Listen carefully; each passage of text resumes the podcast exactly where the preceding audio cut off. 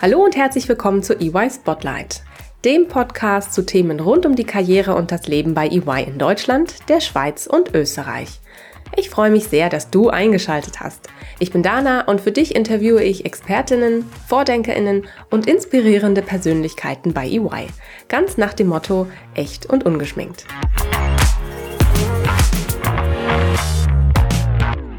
Hallo und herzlich willkommen zu einer neuen Folge EY Spotlight. Wenn wir über den Anspruch nachdenken, den wir uns als EY selber geben, nämlich Building a Better Working World, dann kommen wir an einem Begriff einfach nicht vorbei, nämlich Verantwortung. Verantwortung für unsere Gesellschaft, Verantwortung für die Umwelt, aber eben auch Verantwortung für unser eigenes Handeln. Denn wie wäre das, wenn wir unseren Kundinnen und Kunden zu mehr Nachhaltigkeit aufrufen und mit ihnen großartige Transformationsprojekte umsetzen, uns aber selbst nicht hinterfragen würden. Genau damit beschäftigen sich meine heutigen Gäste, Ricarda Kranz und Jan Brohrhelker. Die beiden stellen sich Fragen wie, wie nachhaltig arbeiten wir bei EY wirklich? Welche Strukturen und Prozesse können wir verändern, um unseren CO2-Fußabdruck zu verringern? Und wie schaffen wir es, das Mindset unserer Mitarbeitenden zu erreichen und sie bei diesem Kulturwandel mitzunehmen? Doch sie stellen sich nicht nur die richtigen Fragen, sondern setzen ihre Ideen auch in die Tat um. Ricarda und Jan, herzlich willkommen. Ich freue mich sehr, dass ihr heute hier dabei seid. Hallo. Hallo. Hallo, ihr zwei. In der Folge vom 23. Juni habe ich mit dir, Ricarda, und unserem Kollegen Konrad Meyer schon mal über das gesellschaftliche Engagement von EY im Allgemeinen gesprochen. Danach haben wir auch schon mit unserer Kollegin Anna Müller-Debus über unseren Environmental Impact gesprochen.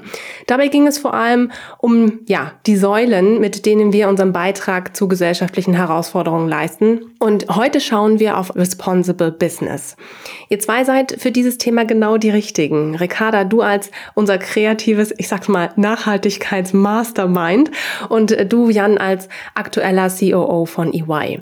Bestimmt habt ihr am Ende auch noch ein paar praktische Tipps für mich und unsere Hörerinnen und Hörer. Ich bin also gespannt und freue mich so richtig auf euren Input zu dem Thema heute. Ricarda, ich habe es gerade schon gesagt, du warst schon mal hier zu Gast, schon öfter und äh, bist daher für unsere Zuhörerinnen und Hörer keine ganz unbekannte Stimme mehr. Magst du dich trotzdem einmal kurz vorstellen? Wie bist du zu EY gekommen?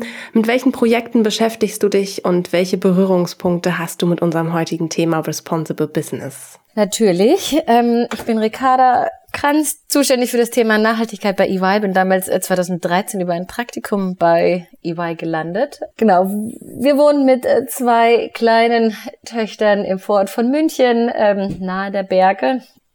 Und Jetzt habe ich vergessen, Dana, was wolltest du noch alles wissen von mir? ja, äh, wie bist du zu UI gekommen? Das hast du ganz gut äh, schon beantwortet. Aber mit welchen Projekten beschäftigst du dich und welche Berührungspunkte hast du mit unserem heutigen Thema Responsible Business? Im Bereich Nachhaltigkeit haben wir sozusagen diese drei Säulen, auf die wir auch stärker nochmal drauf eingehen. Aber da ist eben das Thema einmal Environmental Impact, ähm, die, also unsere Umweltagenda, das Thema gesellschaftliches Engagement und auch eben Responsible, Responsible Business. Was machen wir also selber im Sinne von Reporting, Prozessen, ähm, wie nachhaltig sind wir als Unternehmen, warum verankern wir das strategisch, was, warum tun wir das eigentlich, wie positionieren wir uns auch. Ähm, also das gehört alles so dazu. Super, danke dir, Ricarda. Jan, jetzt zu dir. Wenn man dich bei LinkedIn sucht, findet man da ganz, ganz viele Jobtitel untereinander. Ähm, wer ist denn der Mensch hinter diesen ganzen Titeln? Woher kommst du? Was macht dich aus? Fangen wir mit, äh, mit mir an. Ich ähm, habe drei Kinder. Ähm, Fritz und Otto sind Zwillinge, sechs Jahre alt. Eineige Zwillinge, was ich sensationell finde. Die sind nämlich Tennisfanger, Tennis zu spielen und sind Links- und Rechtshänder. Das ist natürlich, wer Tennis spielt, weiß, ein signifikanter Vorteil später im Doppel. Ähm, dann habe ich noch Greta. Greta ist zwei und möchte am liebsten auch schon zur Schule gehen und ist äh, eine kleine raviate Tochter. Ich wohne in Hamburg, bin verheiratet, 40 Jahre alt und wie du wahrscheinlich schon gehört hast, ähm, sportlich aktiv, vor Dingen Tennis oder alles, was einen Ball hat eigentlich. Und ähm, was noch kurz zu den Rollen. Ich habe tatsächlich auch mal als Praktikant angefangen, genau wie Ricarda, ist leider schon ein paar Jahre länger, ja. ähm, bin aber trotzdem da geblieben. Ähm, ich habe 2006 bei EY angefangen. Ähm, vorher war ich Praktikant und Campus Scout und äh, habe mich dann so durch verschiedenste Abteilungen gefräst. Äh, bin Wirtschaftsprüfer Steuerberater, habe eine Zeit lang Restrukturierungsberatung gemacht, habe dann Financial Advisory gemacht und bin irgendwann Partner geworden und äh, kümmere mich inhaltlich eigentlich wahnsinnig viel um Private Equity, was übrigens im Nachhaltigkeitskontext auch sehr interessant ist, weil die ihre Investmentstrategie gerade ähm, stark daraufhin ausrichten.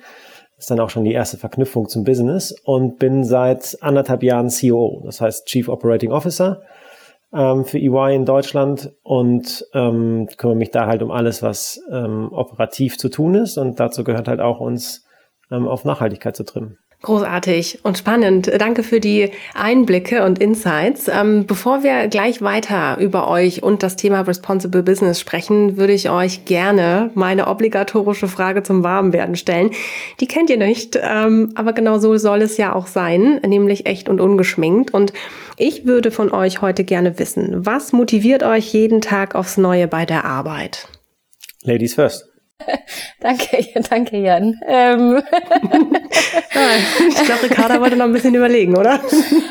Was mich jeden Tag aufs Neue motiviert, ähm, ich gebe zu einerseits äh, die Leute und die Dynamik bei eBay, ähm, dass doch unglaublich viel unglaublich schnell passieren kann, auch wenn es ein großer Tanker ist und manchmal trotzdem auch Jahrhunderte gefühlt dauert. Ähm, das ist so der eine Part. Und der andere Part natürlich jetzt aufgrund sozusagen des Jobs, ähm, dass man gerade so im Sinne der Nachhaltigkeit auch echt viel gerade verändern kann, machen kann, dass sich viel tut und man das auch, also wirklich so die, den Zusammenschluss sieht zwischen was passiert draußen, was gibt es alles für gerade gerade für Entwicklungen und wie kann man das jetzt bei EY auch reinbringen und wie viel Interesse auch so für das Thema Nachhaltigkeit da ist, wie sich das einfach gerade entwickelt. Also bei mir ist das gar nicht so eine Sache, sondern ähm, ich habe da einfach Bock drauf. Also ich freue mich einfach, äh, ins Büro zu kommen. Ich freue mich, ähm, meine Kollegen zu sehen. Bei mir war das immer so ein People-Thema. Also, oder ist es immer noch, ich finde es mega, ähm, mit die, jetzt muss ich echt schon, das hört sich doof an, aber mit jungen Leuten zu reden. Ich fühle mich gar nicht so alt mit 40. Aber ähm, der, mein normales Team ist halt tatsächlich jünger. Das finde ich mega, fand ich immer klasse und auch tatsächlich beim Kunden zu sein, auch da immer wieder was Neues zu lernen und Neues zu sehen. Ähm, also man muss eigentlich gar nicht den, den Arbeitgeber wechseln, um spätestens alle zwei, drei Jahre eine komplett andere Aufgabe zu machen. Das finde ich eigentlich ganz cool. Und das mit dem Spirit, der sich ja permanent verändert. Also das ist schon, das motiviert mich schon ziemlich. Mhm. Und das sieht man ja auch ganz gut an deinem Werdegang. Dass du auch immer wieder Themen gefunden hast, die dich begeistert haben und in die du näher reinschauen wolltest und es sich doch regelmäßig was verändert hat. Ja, ohne dass du EY dafür verlassen musstest. Sehr schön. Spannend. Lieben Dank, ihr zwei, für die Offenheit, für die ehrlichen Einblicke. Ähm, kommen wir jetzt zu unserem heutigen Thema, Responsible Business. Ricarda, du hast es gerade schon ein bisschen anklingen lassen. Du möchtest uns gerne ein bisschen mehr dazu erzählen, ähm, worüber wir genau sprechen. Was hat es denn mit den angesprochenen drei Säulen auf sich? Was genau bedeutet dann in diesem Fall Responsible Business? Genau, also Social Impact und Environmental Impact würde ich jetzt rauslassen, habe ich gerade schon die paar Beispiele gebracht. Mhm. Aber genau, Responsible Business, also wirklich wie, also vielleicht kann man das so wirklich so sagen, dass der ehrbare Kaufmann, ne, dieses, diese unternehmerische Verantwortung. Ich habe als Unternehmen eben nicht nur die Verantwortung, irgendwie Profit zu machen und ähm, Arbeitsplätze zu sichern oder zu anzubieten, sondern was geht auch darüber hinaus? Was, ne, was sind, haben wir mehr Stakeholder als nur das Geld, sondern gibt es eben auch, ob es jetzt die Leute sind, ähm, die Mitarbeiter, aber eben auch die Gesellschaft, die Nachbarn wirklich lokal gesehen, ähm, aber eben auch Planet, ähm, den Planeten und die Erde sozusagen als, als Stakeholder zu sehen und daran auch das, das Unternehmertum und die, die Ausrichtung vom Geschäft mit zu orientieren ne? und zu sagen, wir, wir können jetzt nicht darüber irgendwie einfach frei walten und machen und tun. Und das ist auch nicht nur eine philanthropische Entscheidung, sondern auch zu sagen, okay,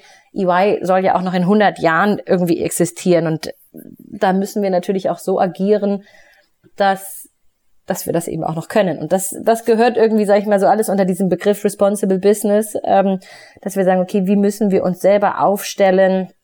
Was gibt es für Regulatorien, wie können wir aber auch Vorreiter werden, ähm, wo können wir mit auch eine gesellschaftliche Veränderung mit vorantreiben, ähm, um, um eigentlich sozusagen auch dieser, diese Rolle mit einzunehmen. Sehr spannend. Danke dir für die Einordnung. Das hilft auf jeden Fall sehr. Nicht nur mir, sondern hoffentlich auch unseren Zuhörerinnen und Hörern. Äh, Jan, noch mal ganz kurz äh, zu dir und deinem Lebenslauf. Du hast ja auch ähm, schon angesprochen, du hast bei, mit einem Praktikum bei EY gestartet und warst auch in der Funktion als Campus Scout und äh, bist da ja oder damit ja eigentlich ein ganz tolles Beispiel dafür, dass beruflich viele Türen offen stehen und ähm, bis zu einer ähm, Rolle als Partner bei EY auch führen können. Unsere EY Campus Scouts sind unsere Augen und Ohren an den Hochschulen. Ähm, wenn ihr, liebe Zuhörerinnen und Hörer, mehr dazu erfahren wollt, hört doch mal in unsere zweite Podcast-Folge vom September 2020 rein. Da spreche ich nämlich mit Laura und Lars über ihre persönlichen Erfahrungen als EY Campus Scouts. Ähm, Jan, jetzt aber zurück zu dir. Wie schaffst du es denn, alle deine Rollen gleichzeitig wahrzunehmen und ihnen auch gerecht zu werden? Boah, gute Frage. Ähm, müsstest du meine Frau fragen, ehrlich gesagt, oder meine Kinder. Aber ich glaube, man muss das ein bisschen einordnen. Ne? Wir machen natürlich total wichtige Sachen und sind mega wichtig. Aber ähm, so ein bisschen äh, gelassen darf man ja doch damit umgehen.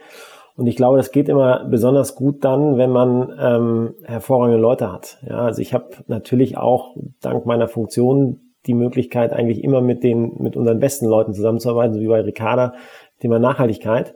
Aber auch alle anderen, mit denen ich arbeite, sind halt erstmal per se, das ist auch das Tolle an EY oder an, an diesen Beratungshäusern, per se erstmal motiviert und haben Bock drauf. Und ähm, das ist natürlich klasse, wenn man im Team arbeitet und dann ist das auch alles möglich. Okay, gut. Das klingt doch äh, sehr nach ja, einem ausgewogenen Verhältnis ähm, von all diesen Rollen. In welcher deiner Funktion hast du denn mit dem Thema Responsible Business zu tun und wie kam es eigentlich dazu, dass ihr zwei das Thema angegangen seid? Also das, denke ich, ordne ich mal ganz klar der Rolle als COO zu. Ähm, mhm. Ich habe ja vorhin schon gesagt, ähm, Operations, das ist bei uns im Prinzip alles das, was nicht direkt beim Kunden ist. Und ähm, das gab's bei EY eine Zeit lang gar nicht, diese Rolle. Das ist vor anderthalb Jahren, wie gesagt, ähm, bin ich dazu berufen worden. Und dazu gehört zum Beispiel auch, wenn man sich anschaut, was sind unsere größten Treiber des CO2-Fußabdrucks, dann ist das auf der einen Seite Travel, also jegliche Art von Reisen kann man sich vorstellen. Unternehmensberater, Wirtschaftsprüfer, die sind normalerweise, wenn nicht gerade Covid wäre, von Montags bis mindestens Donnerstags beim Kunden. Und dann natürlich noch ähm, der Bereich unserer Büros. Wir haben in Deutschland 20 Büros. Und ähm, wenn ihr mal in einer großen Stadt wart und seht, wie groß diese Büros sind, kann man sich vorstellen, was die für, einen, für einen CO2-Abdruck haben. Und insofern, beides liegt in meinem Bereich. Und ähm, man muss dann, Operations bedeutet halt, sich das anzuschauen, zu sagen, was ist die Zielrichtung. Ähm, das machen wir dann mit Ricarda, sozusagen die Strategie. Und wie können wir das dann auch in Wirklichkeit ähm, umsetzen? Und ähm, ich glaube, dass man sieht das ja schon in unserer Tagline, also in unserem Purpose, Building a Better Working World. Das passt da ja genau rein und das ist auch im Moment äh, das absolut richtige Thema, ähm, das heranzu oder noch zu beschleunigen, weil wir natürlich auch am Bewerbermarkt einen wahnsinnigen War for Talents haben und irgendwie auch sicherstellen wollen, dass die alle verstehen, was wir machen und wie wichtig uns das ist. Insofern ist es, glaube ich, im Moment der absolut richtige Augenblick, das noch zu beschleunigen. Mhm, danke dir. Ricarda, wie arbeitet ihr beide eigentlich zusammen? Wie muss ich mir das vorstellen? Ich glaube, Büronachbarn seid ihr nicht, oder? Ja, ich glaube, wir haben die weiteste Entfernung irgendwie geschafft, mit, also zumindest innerhalb unserer Büros mit München und Hamburg. Ja. Ähm, wir haben uns auch noch nie gesehen, muss man ehrlicherweise sagen. Aber ich, also es ist, Jan hat es gerade ja auch schon angesprochen, sozusagen, ne? Ich würde mal sagen, wir sind dafür zuständig, so diese Gedanken der Nachhaltigkeit, wo können wir sie reinbringen, in den Mindset. Ähm, was, was steht an, was müssen wir machen, ne, wo, welche Lösungen gibt es etc., das vorzubereiten und auch mit einfließen zu lassen. Und Jan darf dann losrennen und einerseits das Commitment ähm, natürlich auf Geschäftsführungsebene einholen ähm, und andererseits natürlich vorher auch nochmal schauen, wie passt das so in das ganze große Gesamtbild rein, wie passt das in die Prozesse rein. Also ein bisschen ähm, ich verstehe immer meine Aufgabe mit dem Nachhaltigsten anzufangen und er darf mich dann äh, runter runterdrosseln, ähm, so dass wir dann eine, eine Mischung zwischen äh, Praktikabilität und visionären ähm, Gedanken hinkriegen, so dass es auch wirklich dann auch umsetzbar ist und akzeptiert wird von unseren Mitarbeitern und äh, auch getragen wird äh, sozusagen von ja sowohl von der Geschäftsführung als auch eben dann von allen allen Mitarbeitern. Mhm. Klingt nach einem sehr erfolgreichen Tandem. Ricarda, und ähm, was mich noch interessieren würde, wie kommst du denn auf diese Ideen, die du anschließend mit Jan besprichst und an ihn weitergibst? Äh, was sind denn deine Quellen der Inspiration wonach wählst du aus, was auf eure Agenda kommt und was nicht? Das würde ich fast so zweiseitig sehen. Einerseits ganz klar, was, ne, was entwickelt sich auf dem Markt, was fordern unsere Kunden von uns, was, also da kriegen, sind wir ja auch im Dialog mit ihnen, was verlangen sie von uns, wo sehen wir aber auch dann auf der anderen Seite eben Verbesserungspotenzial intern, was ist unseren eigenen Mitarbeitern wichtig, was, was für Prozesse stehen, müssen vielleicht eh gerade überdacht werden und werden neu ausgeholt. Was gibt es aber eben da auch für, ich sage mal, technische wie auch ähm, ja, wie auch andere Lösungen, um diese Sachen einfach umzustellen. Also in diese beiden Richtungen würde ich so als, als Schwerpunkte sehen, wie wir wie wir das angehen. Ja, und das wäre tatsächlich auch schon meine nächste Frage. Wie lange dauert es denn immer, wenn ihr dann auch Projekte identifiziert habt oder Themen identifiziert habt, die ihr angehen wollt? Wie lange dauert es denn in etwa, was muss ich mir vorstellen, bis eine dieser Ideen dann auch umgesetzt wird? Jetzt hast du schon ein bisschen was anklingen lassen. Ähm, Gibt es da vielleicht ein paar Beispiele, die ihr vielleicht nennen könnt und wie lange es vielleicht manchmal auch gedauert hat, ob es Hürden gab oder nicht? Ich würde sagen, das lässt sich gar nicht so pauschal sagen, wie lange sowas dauert. Oft ähm, die Vorbereitung und die Entscheidungen sind, sind gar nicht jetzt so lange. Das geht meistens ähm, relativ schnell, aber dann die Umsetzung ist halt äh, doch auch immer einfach nochmal eine, eine Frage. Mhm. Einerseits sind wir natürlich abhängig von externen, von Lieferzeiten äh, für zum Beispiel jetzt bestimmte Mülleimer, ähm, für unser irgendwie ein neues zentralisiertes ähm, Abfallsystem, aber auch ja, dann so dieser zweite Part, ähm, wie, wie kriegen wir unsere Mitarbeiter eben eigentlich an Bord? Also da ist ja sozusagen mehr als jetzt nur den Prozess umzustellen, sondern es ist ja auch, beinhaltet dann auch Schulungen, ähm, mhm. das Commitment der Mitarbeiter, die müssen schlussendlich umsetzen. Ne, wir haben ja kein Produkt, sondern die Mitarbeiter führen das eigentlich aus. Und ähm, das heißt, die sind eigentlich auch die, die das zum Fliegen äh, bringen müssen. Mhm. Naja, und man muss ja am Ende auch gucken, dass das, äh, das hat ja Ricarda schon gesagt, das muss ja auch umgesetzt werden. Ne? Und ähm, das ist, ich habe nochmal ein Beispiel gerade aktuell, äh, Ladeinfrastruktur. So einfach ist es halt nicht, eine Wallbox in ein, in ein Büro zu bauen, weil wenn ich davon zehn Stück in die Tiefgarage stelle und dann stehen da zehn Teslas, dann geht halt ein Stockwerk weiter das Licht aus. Also das hat, ist alles nicht ganz so trivial, wie man denkt. Ähm, und wir müssen natürlich am Ende aller Tage auch schauen, dass wir, also entscheiden können wir alles ganz schnell, aber wir müssen ja dazu gucken, dass wir die richtigen Dinge tun und dass die ähm, Leute auch nicht mit Verboten lernen müssen, sondern dass man einfach diesen Kulturwandel betreibt und, und ähm, dass es einfach in die DNA übergeht, dass alles, was wir tun, halt einen Footprint hat. Und ähm, der Kulturwandel, der dauert schon noch ein bisschen.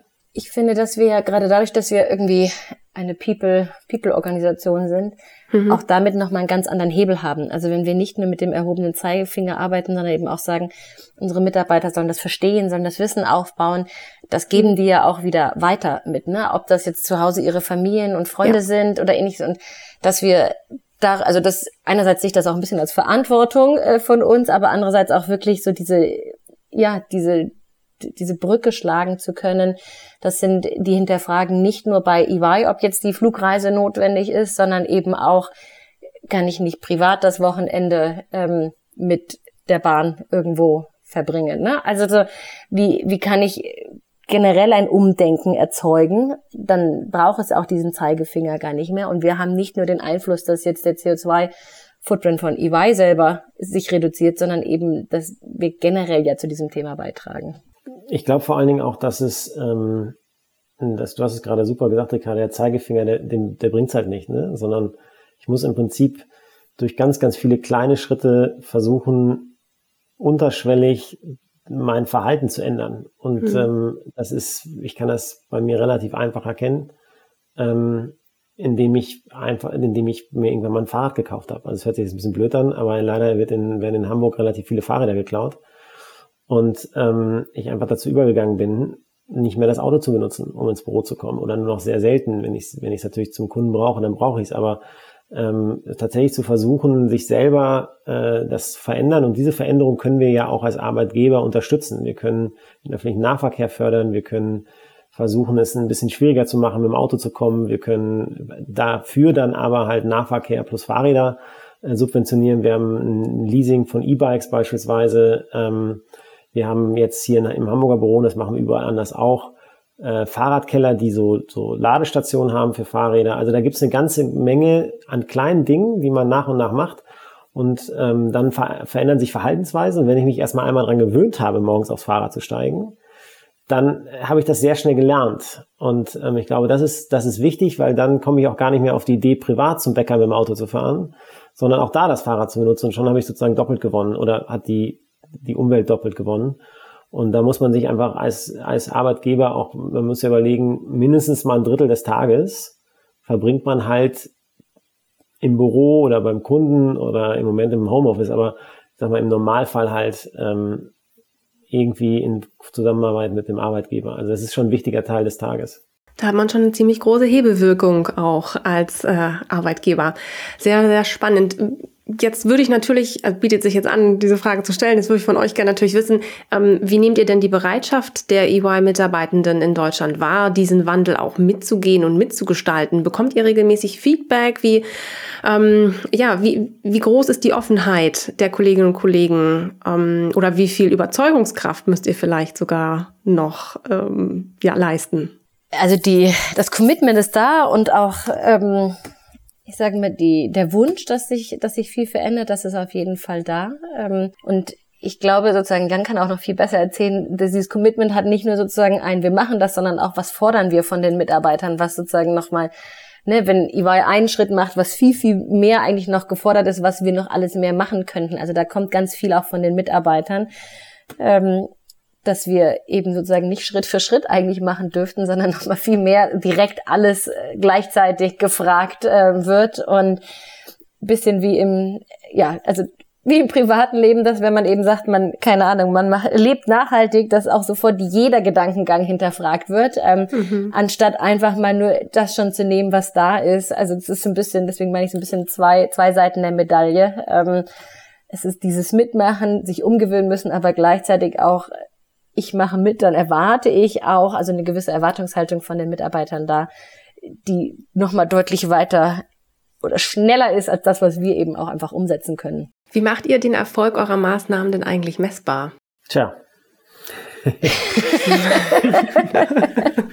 Jetzt kommt wieder der Wirtschaftsrufer raus. Ähm, also ich glaube, dass das Wichtige ist, dass man wirklich das messbar machen kann. Das ist gar nicht so einfach ähm, und wir arbeiten auch dran ähm, äh, beispielsweise daran, dass wir, also so CO2-Abdruck kann man schon durchaus messen, ja. Und ähm, ich glaube, wir müssen uns einfach daran gewöhnen, sowas auch zu tun. Und ähm, wir haben verschiedene KPIs aufgestellt. Aber ich glaube, viel wichtig, aus meiner Sicht viel wichtiger ist, dass wir ähm, merken, und wir fragen das ja regelmäßig in, in unseren Mitarbeiterbefragungen ab, wir nennen das dann Engagement Index, also wie sehr die, unsere Kollegen und Kolleginnen sozusagen persönlich motiviert sind. Und ich glaube, wenn das, das ist eigentlich die, der wichtigste KPI, weil nur den CO2-Fußabdruck runter äh, zu drücken, weil es halt irgendeine globale Vorgabe ist, ist auch okay, aber ist, glaube ich, nicht die, die wirkliche Motivation, sondern ich glaube, am besten wird's, wenn wir wahrgenommen werden als von unseren, von unseren Mitarbeitern und Mitarbeiterinnen und auch von denen, die zu uns kommen wollen, als halt eine nachhaltige Firma dann steigt auch in, in Summe die, die Motivation. Und das kann man auch tatsächlich durch bestimmte Verhaltensweisen messbar machen.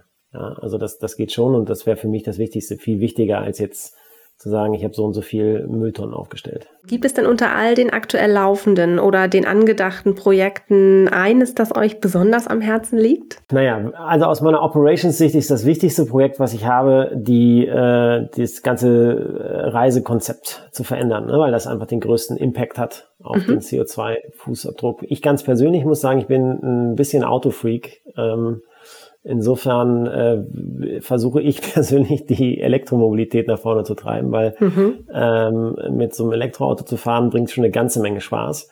Und äh, wenn man das noch irgendwie hinkriegen würde, äh, oder das kriegen wir hin, also wir führen zum Beispiel jetzt bald ein neues äh, Mobilität, Automobilitätskonzept ein und da werden Elektroautos signifikant subventioniert sein. Und ähm, das bringt dann schon Spaß. Und wenn ich dann noch in der Lage bin, im Büro zu laden und von einem Büro zum nächsten vielleicht zu kommen und zu laden, das fände ich jetzt ganz persönlich schon äh, deutlich spaßiger, als immer nur mit dem alten Hollandrad zu fahren. Ricarda, hast du ein Projekt, was dir besonders am Herzen liegt? Ich muss jetzt noch mal ganz kurz die Hollandräder verteidigen. Sozusagen, ich Nein, ähm, ich ähm, würde sagen, dass Bildung irgendwie der Schlüssel ist.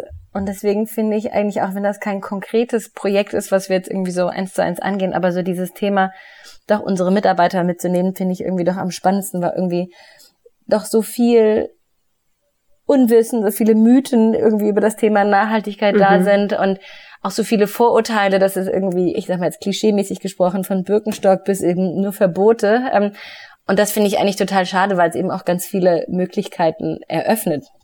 Und deswegen würde ich sagen, so dieses Thema, genau unsere Mitarbeiter eigentlich als Fürsprecher für das Thema Nachhaltigkeit zu gewinnen, ähm, indem wir Nachhaltigkeit irgendwie cool darstellen und als Möglichkeit darstellen und nicht sozusagen die negativen Seite irgendwie nur raushängen lassen. Das finde ich, oder finde ich eigentlich am spannendsten, ist aber auch viel Überzeugungsarbeit, viel Gegenwind, aber auf der anderen Seite auch eben viel ähm, viel Nachfrage von den Mitarbeitern und das, also es hat halt viel auch wirklich mit Grundwissen äh, dazu tun und das finde ich eigentlich mit so am interessantesten, also wirklich so den Dialog mit den Mitarbeitern. Mhm. Ja, danke. So, eine letzte Frage habe ich noch. Ähm, und zwar würde ich natürlich gerne von euch auch noch wissen, wie wirkt sich denn eure Arbeit an diesem Thema auch auf euer Privatleben aus? Ihr habt schon ein bisschen anklingen lassen, in der einen oder anderen Antwort kam es schon durch. Ähm, aber mich würde vor allem interessieren, seid ihr durch eure berufliche Beschäftigung mit dem Thema Responsible Business zu Erkenntnissen gekommen, die ihr auch abseits der Arbeit umsetzen möchtet in eurem Privatleben? Ähm, also ich komme da jeden Tag zu neuen Erkenntnissen, weil ich nämlich mhm. wunderbare Mitarbeiter habe, die mich die ganze Zeit challengen und mir dann doch erklären, dass das, was ich tue, nicht so nachhaltig ist, wie ich denke. Insofern ist das, das ist, also mir bringt das total viel, weil es natürlich im Grundsatz nicht auf der Agenda meiner sonstigen Tätigkeit stehen würde. Und dadurch, dass ich Ricarda und Team habe und die mich natürlich auch immer wieder mit neuen, wie soll ich sagen, mit neuen Forschungsergebnissen und Ideen und so weiter füttern, habe ich mhm. natürlich einen, einen riesen Informationsvorsprung im Privatleben ähm, und kann zumindest auch, äh, meine Frau ist da ähnlich gepolt, mindestens mal bin ich nicht ganz uninformiert. Also das, das, das hilft der häuslichen Diskussion immens. Ähm, und es ist einfach, es ist einfach so, dass natürlich äh, man verändert Verhalten, ja. Und wenn ich, ich kann mich ja nicht dahinstellen und sagen, so, also Leute, ihr müsst jetzt alle zu Fuß gehen und öffentlichen Nahverkehr fahren und ich komme halt im Lamborghini. Ähm, das geht halt nicht. Und insofern ändert man automatisch Verhalten und das äh, ändere ich ja auch nicht in dem Moment, wenn ich abends um sechs aus dem Büro gehe. Also das ist, das ist schon ein großer Impact auf, auf das restliche Leben. Ich gebe zu, ich tue mich ein bisschen schwer mit der Frage, weil das natürlich irgendwie bei mir schon ganz anders verankert ist. Sonst glaube ich, hätte ich auch nicht das Thema Nachhaltigkeit studiert mhm. und, und so weiter. Ja. Ähm, deswegen, also so, so ganz konkrete Erkenntnisse, wo ich jetzt sagen würde, durch die Arbeit, aber natürlich durch, durch diese Arbeit und tägliche Beschäftigung damit, ähm, komme ich natürlich auch irgendwie kontinuierlich mit Themen in, in Kontakt, die einfach spannend sind, auch wenn die jetzt vielleicht gar nicht so konkret für, für EY und meinen Alltag irgendwie so interessant sind, aber einfach so doch Einblicke dadurch immer wieder zu gewinnen. Was gibt es an, ja, an irgendwie Lösungen? Was, was gibt es für neue Ideen? Was gibt es für neue Geschäftsmodelle in dem Bereich auch? Ähm, und, also so querbeet einfach die Möglichkeit zu haben, sozusagen sich im Job mit dem Thema zu, also zu beschäftigen, was mich eh privat interessiert und dadurch natürlich äh, einfach ein viel, viel größeres Wissen aufbauen zu können, als wenn ich das immer nur so in der Freizeit machen müsste. Mhm. Super. Danke dir. Danke euch beiden, äh, Ricarda und Jan. Vielen lieben Dank dafür, dass ihr euch heute die Zeit genommen habt und uns in eure doch wirklich sehr verantwortungsvollen Projekte auch mitgenommen habt. Ihr habt mir, aber sicherlich auch unseren Zuhörerinnen und Hörern nochmal ganz klar und deutlich gemacht, wie wichtig es ist, das eigene Verhalten zu reflektieren und Verantwortung zu übernehmen. Ich finde, ihr zwei seid ein tolles Team äh, und seid mit eurem Ansatz, den Kulturwandel bei EY zu gestalten, auf einem richtig guten Weg. Weg. Ähm, für alle weiteren großen und kleinen Veränderungen wünsche ich euch ganz viel Kreativität, Ausdauer und Erfolg. Danke, dass ihr heute da wart. Macht's gut. Bis bald. Danke dir. Tschüss. Danke dir. Tschüss. Ciao. Das war die neueste Folge von EY Spotlight. Vielen Dank, dass du zugehört hast. Du möchtest noch mehr über die EY-Welt erfahren und spannende Geschichten unserer EY-Kolleginnen und Kollegen lesen? Dann schau mal auf unserem Karriereblog vorbei und hole dir wertvolle Insights. Den Link dazu findest du in den Show Notes. Bis zur nächsten Folge von EY Spotlight.